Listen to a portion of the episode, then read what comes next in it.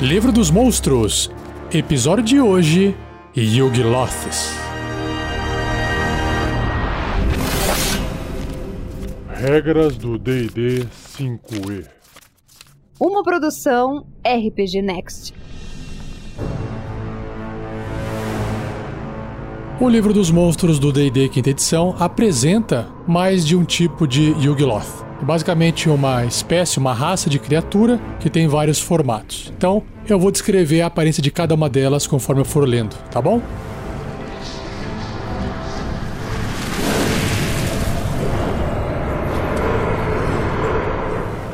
Descrição que o livro traz então sobre os Yugloths. Os Yugloths são corruptores, fints, inglês, inconstantes que habitam os planos de Aqueronte, Dina ou Gina, G-E-E-N-A, Hades e Cárcere. Eles agem como mercenários e são notórios por suas mudanças de lealdade. Eles são a encarnação da avareza. Antes de servir sob a bandeira de qualquer um, um Yugloth faz a única pergunta em sua cabeça: O que eu vou ganhar?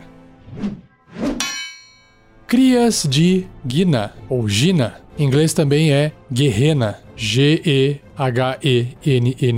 Que acho que até fica melhor falar Guerrena, né? Os primeiros Yugloths foram criados pela Irmandade das Bruxas da Noite em Guerrena. Acredita-se amplamente que Asmodeu, o Senhor dos Nove Infernos, encomendou o trabalho na esperança de criar um exército de corruptores que não fossem presos aos Nove Infernos. No curso da criação desse novo exército, as bruxas construíram quatro tomos mágicos e gravaram o nome verdadeiro de cada Yugloth que elas criaram, exceto um, o General de Guerrena. Esses tomos foram chamados de livros de custódia. Já que saber o nome verdadeiro de um corruptor confere poderes sobre ele, as bruxas usaram os livros para garantir a lealdade dos Yugloths. Elas também usaram os livros para capturar os nomes verdadeiros de outros corruptores com quem cruzaram. Dizem os rumores que os livros de custódia contêm o nome verdadeiro de alguns lords demônios e arquidiabos também. Ciúmes triviais e brigas infindáveis fizeram a Irmandade se dissolver e, na tomada de poder que se seguiu, os livros de custódia foram perdidos ou roubados. Não servindo a mais ninguém, os Yugloths ganharam independência e agora oferecem seus serviços pelo pagamento mais alto. Até alguém encontrar o livro de volta aí, né? E voltar a comandar eles.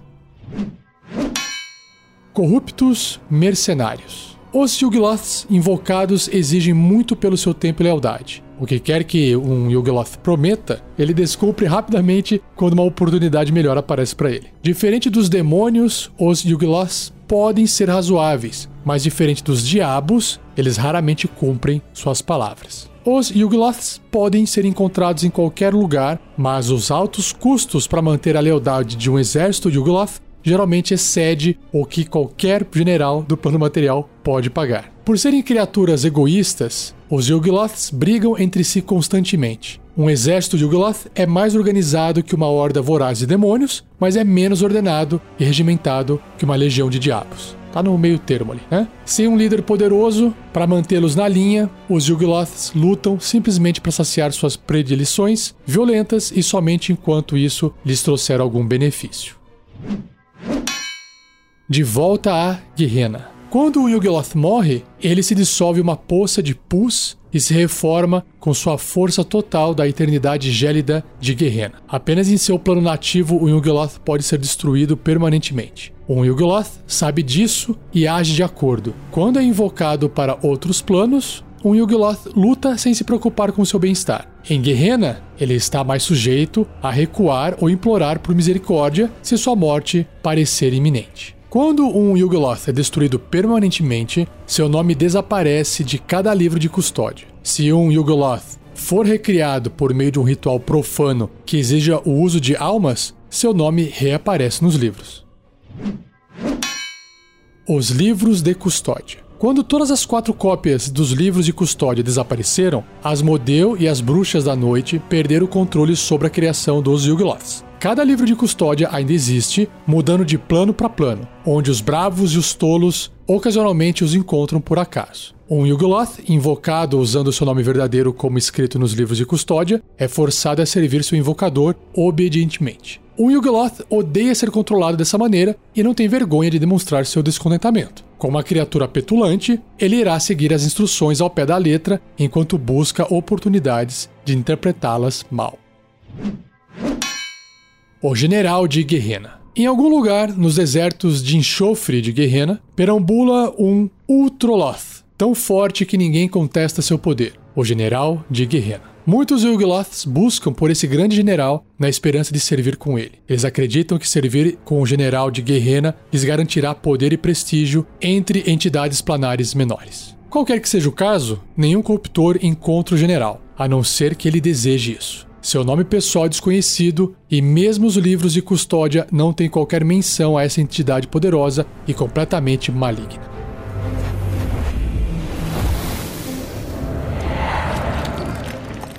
Agora sim, a primeira ilustração que tem, começando com Arcanoloth, de Arcana. A ilustração dessa criatura parece uma raposa humanoide. Ela anda em duas patas, tem o rabinho ali todo peludo, o corpo inteiro peludo, tem uma roupa que parece um trapo roxo, nos braços seguram quatro pergaminhos enrolados e a cabeça que é de raposa, ali no corpo humanoide. Também tem o focinho, os dentinhos aparecendo um pouco, orelhas pontudas, peludas, igual de raposa, e na ponta um par de óculos, provavelmente usado para poder conseguir ler os pergaminhos. A ilustração não apresenta uma criatura maligna, mas vamos ver o que, que o livro descreve sobre ela.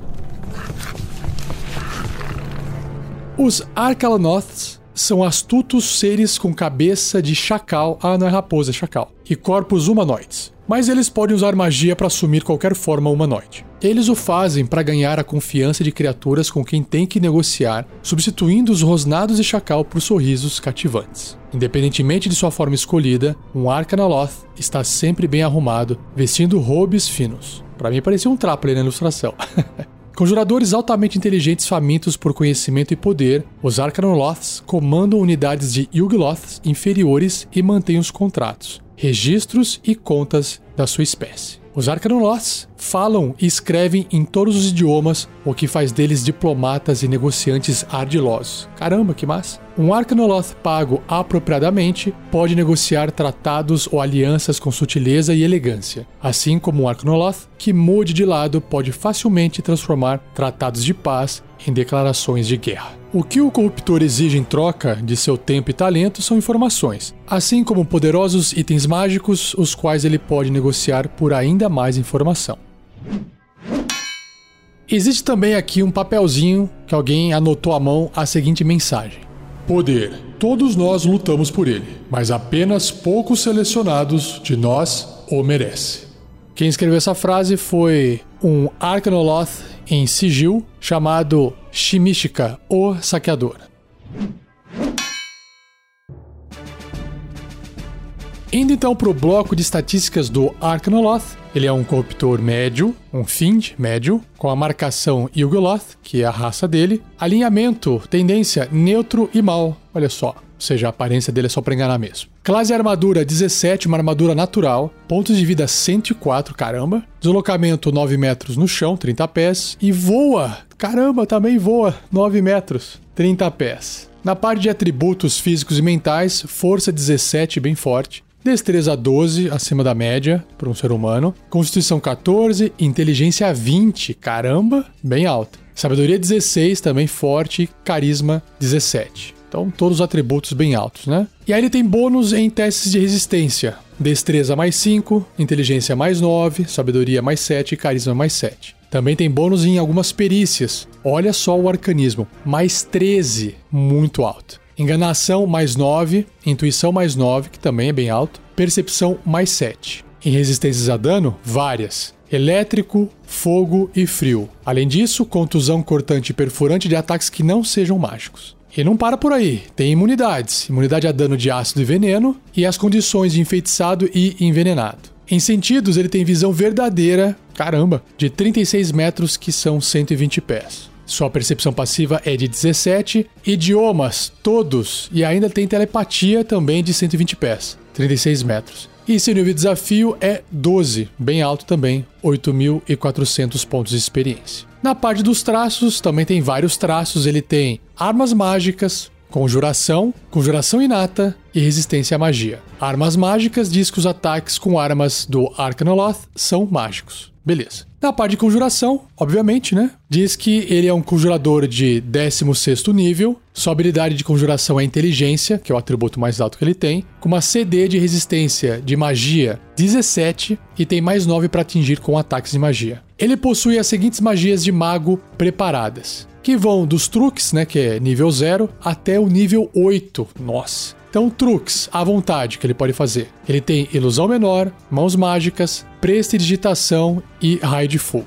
Indo para o primeiro nível de magia, ele tem quatro espaços que ele pode gastar fazendo as magias Detectar Magia, Disco Flutuante de Tensor, Escudo Arcano e Identificação. No segundo nível de magia, tem três espaços que ele pode gastar usando detectar pensamentos, força fantasmagórica, reflexos e sugestão. No terceiro nível, três espaços, bola de fogo, contra mágica e medo. Quarto nível, três espaços, banimento, porta dimensional. Quinto nível, três espaços também, contato extraplanar e imobilizar monstro. Sexto nível, aí só tem um espaço daqui para frente, corrente de relâmpagos. Sétimo nível, também um espaço, Dedo da Morte. E oitavo nível, um espaço, Limpar a Mente. Parabéns! Outro traço que ele tem é conjuração inata. A habilidade de conjuração de um Arcanoloth é carisma, com uma CD de resistência de magia igual a 15. Ele pode conjurar inatamente as seguintes magias sem necessidade de componentes materiais. Ou seja, não bastasse ele ser um mago, ele também ainda faz magia de forma inata. Então ele pode fazer aqui à vontade: alterar-se, escuridão, esquentar metal, invisibilidade apenas nele e mísseis mágicos. E por fim, o último traço é resistência à magia, que concede a ele vantagem nos testes de resistência contra magias e outros efeitos mágicos. E para finalizar, na parte de ações, tem dois, né? Garras e teletransporte. Garras é um ataque corpo a corpo com arma, mais 7 para atingir, o alcance é 1,5m, um alvo. Se acertar, causa 8 ou 2d4 mais 3 de dano cortante, até aqui tudo bem. Agora, o alvo deve realizar um teste de resistência de constituição com dificuldade 14, sofrendo 10 ou 3d6 de dano venenoso se fracassar nesse teste de resistência, ou metade do dano se tiver sucesso. Então tá aí um super dano extra de veneno em suas garras. E a outra ação, que é o teletransporte, o Arcanoloth teletransporta-se magicamente, juntamente com qualquer equipamento que esteja vestindo ou carregando, para um espaço desocupado a até 18 metros que ele possa ver, que são 60 pés. Seja você também um guerreiro ou uma guerreira do bem. Para saber mais, acesse padrim.com.br barra rpgnext ou picpay.me barra rpgnext.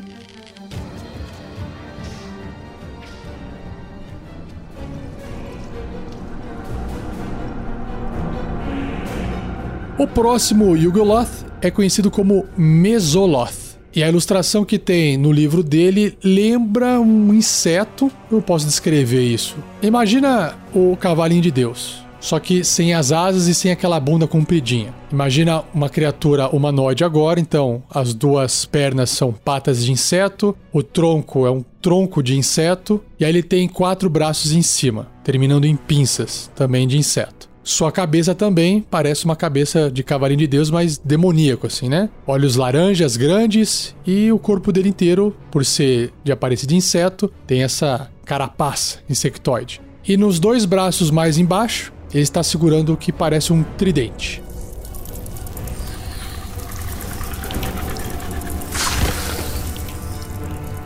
Mesoloth. A maior parte da população de Yugloths é composta de Mesoloths que são criaturas insectoides de tamanho humano cobertas por densas placas quitinosas. Os Mesoloths servem como soldados de infantaria nos exércitos de Yugloth. Seus grandes olhos brilham vermelho conforme os Mesoloths destroem seus inimigos. Violência e recompensa são as motivações fundamentais de um Mesoloth e seres poderosos que prometam um ou outro podem facilmente atraí-los a servir. Apesar de possuir garras letais em seus quatro braços, o Mesoloth geralmente impunha um tridente em duas delas. Se estiver cercado por inimigos, o Mesoloth expelirá vapores tóxicos que podem sufocar e matar grupos inteiros de criaturas. Caramba! Vamos ver então seu bloco de estatísticas. Então o Mesoloth é um corruptor médio, também um Yugoloth, neutro e mal. Sua classe de armadura é 18, caramba, uma armadura natural. Pontos de vida 75, deslocamento 12 metros ou 40 pés. Em atributos ele tem força 18, bem forte, destreza 11, ok, na média para um ser humano, constituição 16, alta, inteligência 7, abaixo da média, mas o suficiente para poder entender o que está acontecendo, ter consciência das coisas, sabedoria 10 e carisma 11. Ele tem um pequeno bônus de mais 3 em percepção, mas ele tem outras resistências aqui a dano, elétrico, fogo e frio e contusão cortante perfurante de ataques não mágicos. Isso faz parte da raça, né? Mesma coisa a imunidade a dano, ácido e veneno e imunidade às condições de envenenado. Em sentidos, percepção a cegas de 18 metros, 60 pés, visão no escuro também de 18 metros, outros 60 pés e percepção passiva de 13. Em idiomas, ele tem abissal, infernal e telepatia de 60 pés, 18 metros. Seu nível de desafio é 5 ou 1800 pontos de experiência. Na parte dos traços, ele é bem parecido com o Arcanoloth. Ele tem armas mágicas, conjuração inata, só que uma lista bem menor, e resistência à magia também. Então, armas mágicas, os ataques dessa criatura são mágicos. Na parte de conjuração inata, a habilidade que ele usa é carisma, como a CD de resistência de magia 11. Ele pode conjurar inatamente as seguintes magias sem necessidade de componentes materiais. Então, duas vezes por dia, cada ele pode fazer dissipar magia e escuridão. E uma vez por dia, a névoa mortal, que é o que estava ali na descrição quando os inimigos cercam ele. E resistência à magia, já sabe, vantagem nos testes de resistência contra magias e outros efeitos mágicos. Na parte de ações, ele tem quatro: ataques múltiplos, garras, tridente e teletransporte. Ataques múltiplos. O Mesoloth realiza dois ataques, um com suas garras e um com seu tridente. Garras e tridente, ambos são ataques corpo a corpo com arma, só que o tridente também pode ser feito à distância. Eles têm mais 7 para atingir apenas um alvo, adjacente, e no caso o tridente tem a distância de 6 barra 18 metros, ou 20 barra 60 pés. Se a garra acertar, causa 9 ou 2d4 mais 4 de dano cortante, e se o tridente acertar, 1d6 mais 4 de dano perfurante, se tiver sido arremessado, ou 8, que é 1d8 mais 4 de dano perfurante se tiver sendo usado com os seus dois braços de inseto, corpo a corpo. E o teletransporte, que é outra ação, exatamente o mesmo tipo de ação do seu primo Arcanoloth. O Mesoloth pode então se teletransportar, juntamente com qualquer equipamento que ele esteja vestindo ou carregando, por um espaço desocupado a até 18 metros que ele possa ver, que são 60 pés.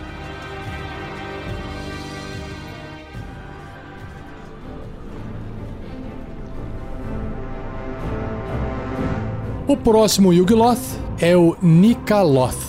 Sua ilustração lembra mais um demônio dessa vez, meio gordinho, é humanoide também. Suas duas pernas lembram mais aquelas patas de cachorro, né, que o joelho dobra para trás. Só que os dedos são três grandes, com unhas grandes lembrando dedos dos pés de avestruz. Ele veste tipo um saiote de couro de pele, ele é amarelado, tem um par de asas nas costas, que tem a mesma coloração da pele dele. Sua cabeça lembra mais um gremlin, assim, um, um monstro um demônio com dois chifres compridos, meio de bode, olhos brilhando em amarelo, orelhas pontudas para os lados e ele está segurando um grande machado de duas mãos ornamentado.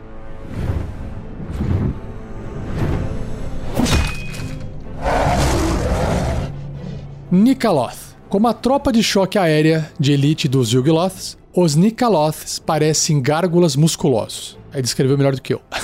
Poderosas asas de morcego os carregam rapidamente para o alto em batalha e as garras afiadas como navalhas de suas mãos e pés cortam a carne e os ossos com facilidade. Como adversários dos pesadelos, o Nikaloth bate forte e rápido sem avisar. Depois se teletransporta para longe. Ele usa sua magia inata para ficar invisível ou criar cópias ilusórias de si mesmo, assim confundindo seus inimigos. Os Nikaloths são os mais letais dentre os Yugoloths. Quando eles encontram um mestre maligno que os trate bem, é improvável que eles desfaçam seus acordos, a não ser que a recompensa por isso seja extrema.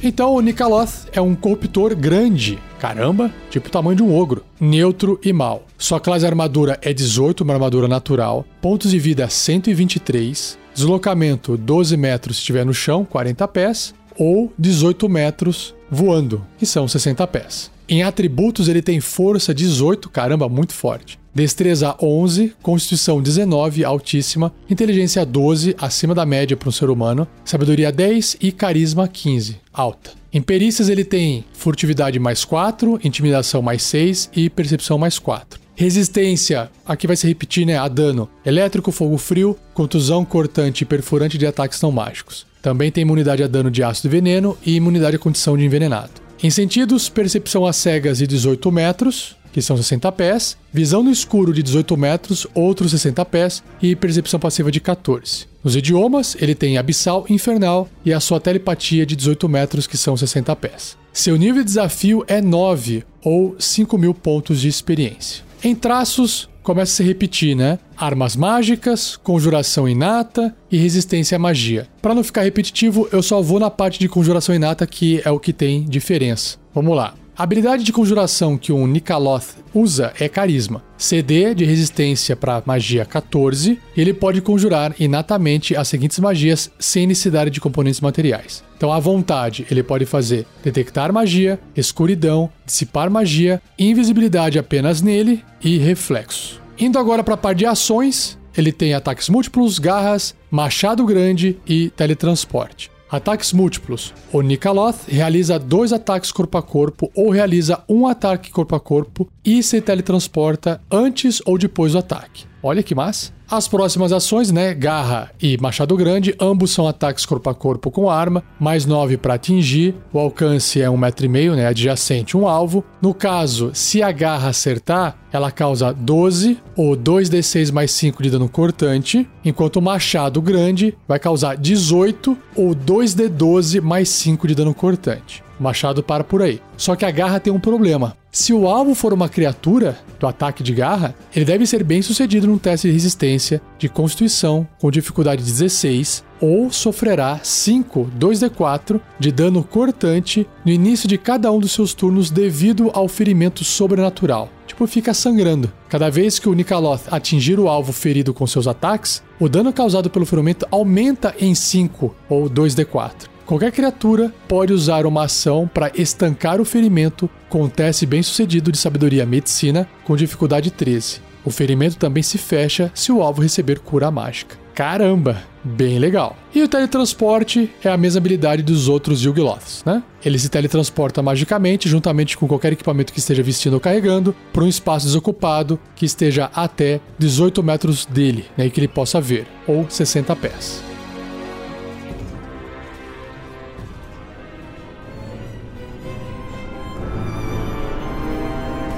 E para fechar o episódio, o último Yugloth. É conhecido como Ultroloth. A ilustração que tem dele no livro lembra um ET. É um humanoide com uma pele meio de sapo e a cabeça não tem boca, tem dois olhos grandes, o nariz parece ser um buraco, não tem cabelo e é cabeçudo. Além disso, ele veste um robe chique, uma roupa meio de nobre e segura numa das mãos uma espada longa estilizada.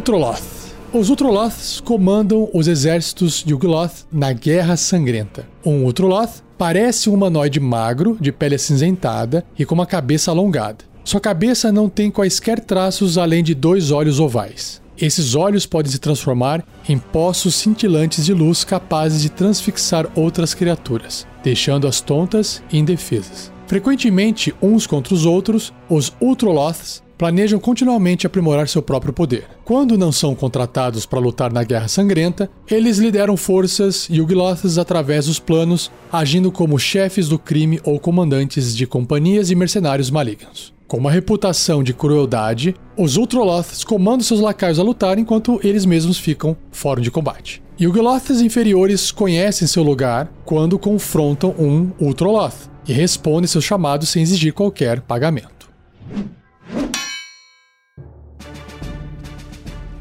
O Ultroloth é um Corruptor médio, neutro e mal. Sua classe armadura é 19, caramba, uma armadura natural. Pontos de vida 153. Nossa, forte. Deslocamento 9 metros, 30 pés, como se fosse um ser humano, e também voa a 60 pés, 18 metros. Em atributos físicos e mentais, ele tem força 16, é forte, não tão forte quanto os outros, mas é forte. Destreza 16, bem mais ágil. Constituição 18, bem alto. Inteligência 18, só perdendo um pouquinho pro Arcanoloth. Sabedoria 15 e carisma 19. Então, super forte em todos os atributos, né? Em perícias, ele tem furtividade mais 8, intimidação mais 9, percepção mais 7. Ele tem as mesmas resistências a dano elétrico, fogo frio, contusão cortante e perfurante de ataques não mágicos. Também tem as imunidades né, a dano, ácido e veneno. Só que tem uma coisinha a mais aqui, ó. Nas imunidades a condições, ele tem amedrontado, não pode ser amedrontado. Além de enfeitiçado e envenenado. Em sentidos, ele tem visão verdadeira de 120 pés, 36 metros, e sua percepção passiva é de 17. Em idiomas, abissal, infernal e a telepatia de 36 metros, que é 120 pés. Aumentou o raio. Seu nível de desafio é 13 ou 10 mil pontos de experiência. Na parte dos traços raciais, mesma coisa: armas mágicas, conjuração inata e resistência à magia. Como você já ouviu mais de uma vez o que significa armas mágicas e resistência à magia, eu vou pular, só vou me focar aqui na conjuração inata. Que diz que a habilidade de conjuração de um Ultroloth é o Carisma, com uma CD de resistência de magia 17, ele pode conjurar inatamente as seguintes magias sem necessidade de componentes materiais. À vontade, ele pode fazer alterar-se, clarividência, detectar magia, detectar pensamentos, escuridão, dissipar magia, invisibilidade apenas nele e sugestão. Caramba! E aí, três vezes por dia cada, ele pode fazer medo, muralha de fogo e porta dimensional. E uma vez por dia, cada uma dessas magias que são tempestade de fogo e sugestão em massa. Bem forte. Na parte de ações, para fechar o seu bloco de estatísticas, ele também tem ataques múltiplos, ele tem espada longa, olhar hipnótico e o teletransporte. Em ataques múltiplos, o Ultroloth pode usar o seu olhar hipnótico, que é uma ação, e realizar três ataques corpo a corpo. Caramba, super rápido, né? Então, a espada longa é um ataque corpo a corpo com arma, mais 8 para poder atingir. O alcance é 1,5m, um alvo adjacente. Se acertar, causa 7 ou 1d8 mais 3 de dano cortante. Até aqui tudo bem. Ou 8, que é 1d10 mais 3 de dano cortante se estiver usando essa espada com duas mãos. Até aqui também tá beleza. Agora, a ação de olhar hipnótico diz que os olhos do Ultroloth cintilam com uma luz opalescente conforme ele afeta uma criatura que ele possa ver,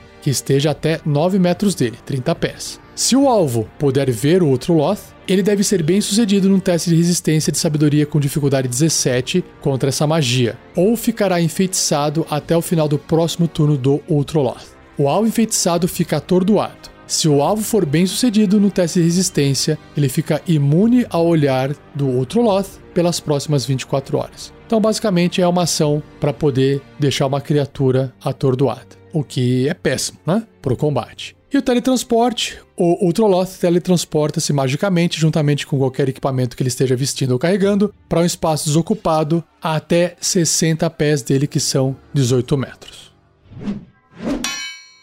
E antes de eu passar para a parte de ideia de aventura, tem um box, uma caixinha de texto aqui no livro que traz uma variação de regra chamada Invocação de Yugloths, que diz o seguinte: Alguns Yugloths podem ter uma opção de ação que os permite invocar outros Yugloths. E qual que é essa habilidade então para você poder incluir no monstro? Ela tem o nome de invocar Yugloth, pode ser usada uma vez ao dia. O Yugloth escolhe o que invocar e tenta uma invocação mágica. Então tem quatro opções aqui. No caso de um Arcanoloth, tem 40% de chance de invocar um Arcanoloth. Um Mesoloth tem 30% de chance de invocar um Mesoloth. Um Nikaloth tem 50% de chance de invocar um D4 Mesoloths ou Nikaloths. E um Ultroloth tem 50% de chance de invocar um D6 Mesoloths, um D4 Nikaloths ou um Ultroloth. E para fechar, um Yugloth invocado aparece num espaço desocupado a até 18 metros do invocador, que são 60 pés, agindo como quiser, a não ser que seu invocador seja um Ultroloth. Nesse caso, ele age como um aliado dele e não pode invocar outros Yugloths. Ele permanece por um minuto até seu invocador morrer ou até o seu invocador dispensá-lo com uma ação.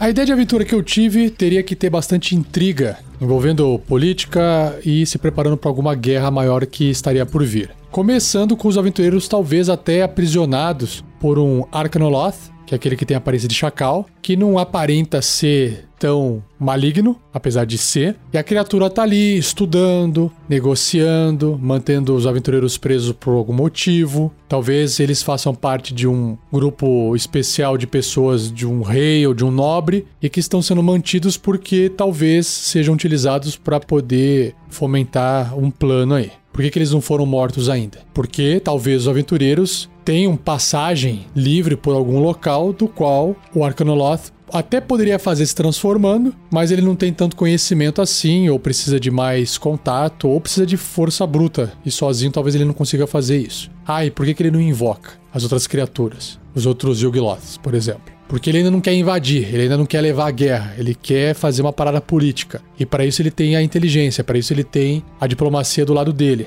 Então ele vai estar tá usando todo o poder dele para poder manipular as coisas. E os aventureiros podem ter a ciência de que isso está acontecendo e através de uma escapada, eles escapando desse local, eles podem obter documentos e informações sobre os outros Yugoloths que ele está tentando planejar. Está tentando trazer um outro Loth para poder comandar um exército de Mesoloths, por exemplo, para poder levar guerra para algum lugar. E aí, eu acho que, que interessante é que talvez ele também esteja de fato atrás dos livros de custódia, porque isso é essencial para eles não serem controlados. E pode ser que algum livro tenha sido encontrado, ou tem rumores de que algum livro tenha sido encontrado, e eles estão desesperados em, sei lá, fazer esse livro desaparecer ou impedir que qualquer pessoa chegue atrás desses livros. E aí é justamente nesse ponto em que eu acho que os aventureiros têm que ir atrás. Não tem como parar um exército dessas criaturas, mas tem como comandá-las se tiverem acesso a esse livro de custódia. Será que o livro existe? Não dá para saber. E através dessa informação, os aventureiros têm uma missão que não é enfrentar um exército de Uloths, mas eventualmente vão enfrentar essas criaturas, um aqui, outro ali. Lembrando que o nível de desafio deles é alto. É o mais baixo aqui que eu li hoje é o Mesoloth, que é aquele insectoide de nível de desafio 5. Então perceba que se você fizer uma aventura com personagens do primeiro nível, enfrentar isso de frente direto já é mortal,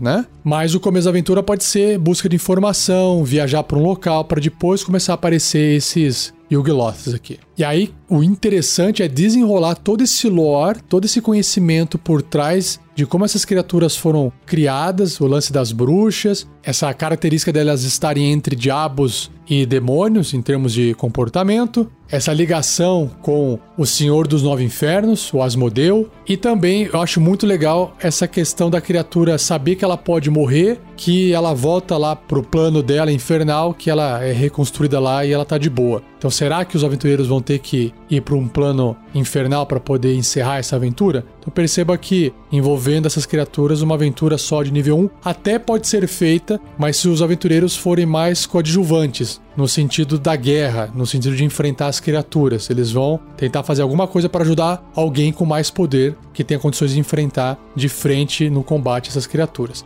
Agora, se você não quiser fazer uma aventura envolvendo combate só o lore, aí você tem que evitar colocar um monstro desse na frente dos aventureiros nível 1 para combater, né? Mas eu acho que esse lore, esse conhecimento, essa informação histórica sobre esse tipo de criaturas, os Yugloths, é muito rica para você fazer uma aventura longa, até uma campanha inteira. E se você tiver uma ideia, quiser compartilhar, já sabe, acesse o post desse episódio, compartilhe a sua ideia, acesse o fórum do RPG Next, que também tem um local para você compartilhar ideias só focados em aventuras baseadas em monstros. Link está no post desse episódio.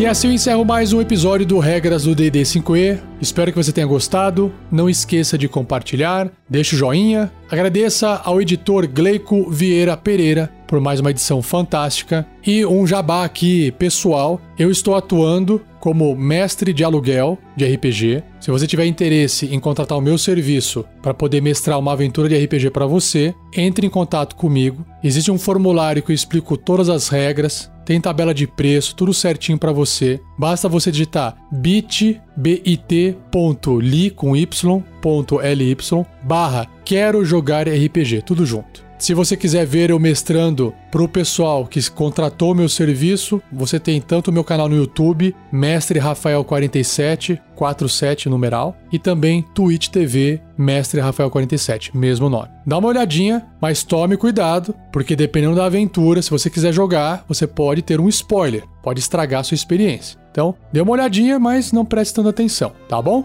Mais informações também no post desse episódio. E não perca o próximo episódio, onde eu vou apresentar os últimos monstros grandes, né? As últimas criaturas importantes do livro do monstro do D&D quinta edição, que são o Shorn e os zumbis. Beleza? Então, obrigado, um abraço e até o próximo episódio.